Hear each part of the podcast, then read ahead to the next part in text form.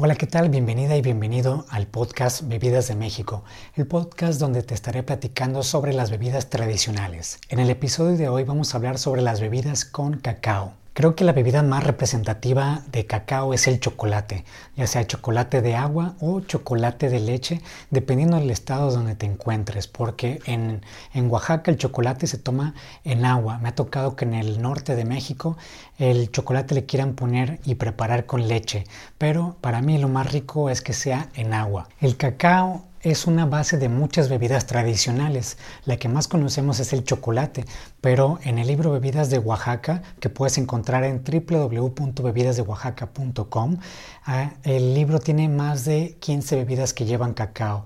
Hay algunas que llevan una mezcla de cacao con maíz y otras solamente mezcla de cacao con otros ingredientes. Primero te voy a decir qué es el cacao. El cacao es una planta tropical silvestre y su nombre científico es Teobroma cacao. El fruto de esta planta es una baya grande que se les llama mazorca, así como mazorca de maíz, pero esta es mazorca de cacao. Eh, yo las he visto que son de color amarillo, pero también me ha tocado que sean un poquito más cafés o incluso moradas. Y de esta planta, de esta mazorca, se extraen las semillas para después pues venderlas así tal cual el grano o molerlas y preparar ciertas bebidas. Te voy a platicar aquí sobre mi experiencia con la bebida que conocemos en todo México, que es el chocolate de agua. Y al final también te voy a mencionar otras bebidas que llevan cacao, de las que conozco yo, pero tú, también me puedes dejar los comentarios Depende de donde estés viendo este video, ya sea en YouTube o en otra plataforma, y, o incluso también me puedes enviar un mensaje o un correo. Te voy a platicar un poco sobre mi experiencia con la preparación del chocolate de agua, desde que se tuestan los granos hasta que ya degustas de esta taza acompañada de un pan. Para mí conocer cómo se prepara el chocolate de agua cambió toda mi perspectiva. Normalmente eh, mi abuelita y mi mamá preparaban el chocolate de agua con este chocolate que te venden ya en tablilla y que tú se lo pones a una olla con agua para usar un molinillo y moler o batir hasta que salga esta espuma que tanto identifica esta bebida. Esta bebida me tocó tomarle fotos con Reina Mendoza en el pueblo de Otitlán del Valle, allá en Oaxaca, en los valles centrales de Oaxaca. También sé que esta bebida se prepara así en otros estados.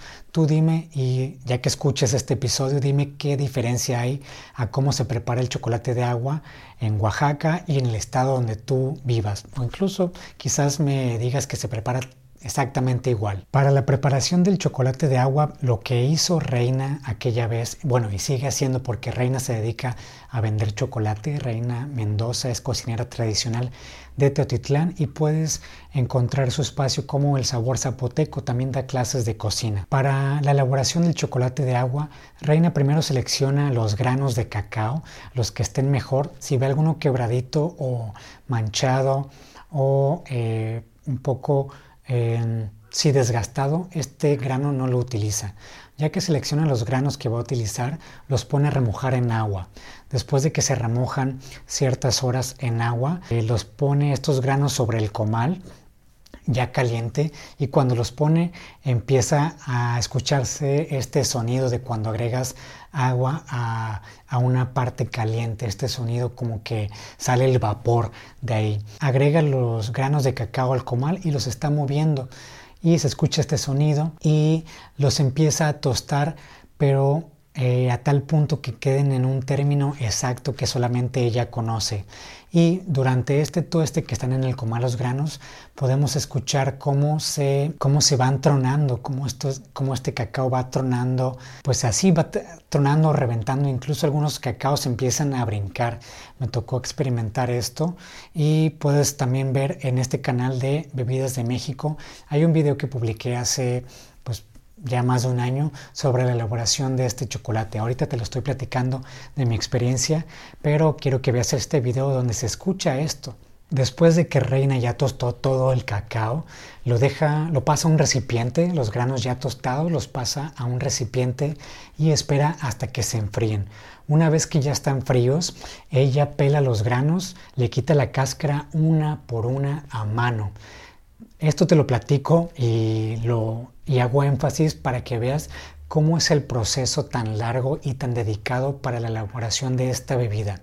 Pensamos nosotros que el cacao ya solamente se le agrega la tablilla al, al agua, se calienta y se bate y ya tenemos un chocolate de agua. Pero para mí lo importante es que conozcas que detrás de esto hay todo un proceso muy largo, con mucha dedicación, mucha paciencia y mucho cariño. Entonces, para mí es bien importante, pues sí, pensemos al momento de tomar una bebida o de consumir un, alimento, ¿Qué hay detrás de esto? ¿Qué hay detrás de la preparación? Ya sea quién lo preparó, quién lo sembró, cómo se obtuvo el ingrediente, qué proceso llevó el ingrediente desde su cosecha hasta que ya lo tenemos en nuestro plato, en nuestro vaso o en nuestra taza. De esta manera valoramos eh, muchísimo más lo que estamos degustando y también al valorarlo lo compartimos, como yo lo estoy haciendo ahorita contigo. Entonces, Reina, ya que peló todos los granos de cacao, ya que le retiró la cáscara, pasa a molerlos al metate, otro proceso también que lleva mucho tiempo. Reina hace esto casi todos los días en su casa. Para moler el metate se hinca, pero aquí conocí algo que yo no había visto nada, ya había visto cómo se utiliza el metate, pero lo que hace Reina es que debajo del metate le agrega brasas calientes para que al momento de estar moliendo los granos de cacao se vayan derritiendo, se vaya formando una pasta, porque es un poco duro. Entonces Reina muele en, el metate los granos de cacao y con cada molienda se va viendo cómo se hace esta pasta de color rojo o café muy intenso. Al momento de que Reina está moliendo los granos de cacao en el metate, también agrega un poco de piloncillo para añadir este sabor dulce, piloncillo o panela. Ya que se obtiene la masa de la molienda, Reina hace unas figuras como un poco ovaladas con, con esta masita y las deja enfriar hasta que se ponen duras. Eh, son figuras como de este tamaño, más o menos, no sé qué tamaño sea, yo creo que son unos 5 centímetros. Esto lo que deja reposar, que se enfríe hasta que se haga eh, duro, hasta que se endurezca.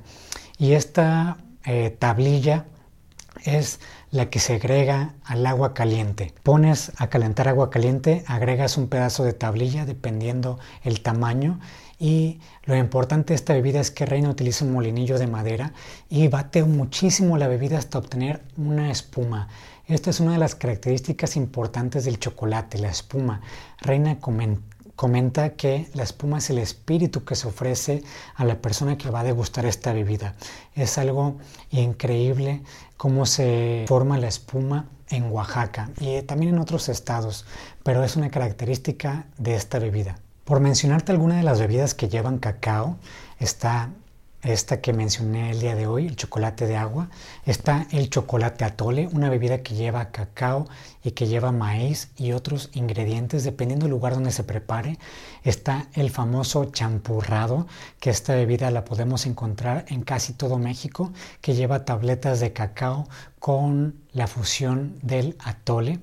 Está el pozol, que el pozol yo lo conocí en Chiapas, que también es una bebida que lleva cacao y maíz está el tascalate, está el chilate, está la espuma, está el popo, está el bupu y son algunas de las bebidas que llevan cacao que yo conozco. Hay muchísimas más y me encantaría que me comentaras sobre qué bebida tradicional con cacao conoces o cuál has tomado o cuál se prepara en tu pueblo. Puedes dejar aquí en los comentarios o me puedes enviar un mensaje para compartir esta información. Esto solo fue alguna probadita de lo que son las bebidas de cacao. Hablamos de la del chocolate de agua porque creo que es la más representativa y de esta manera si platico sobre una bebida tradicional que sea representativa y que sea conocida, creo que podemos llegar a más personas para después poco a poco introducir las bebidas que solamente se conocen en ciertas comunidades o pueblos. Este fue el tercer episodio del podcast Bebidas de México.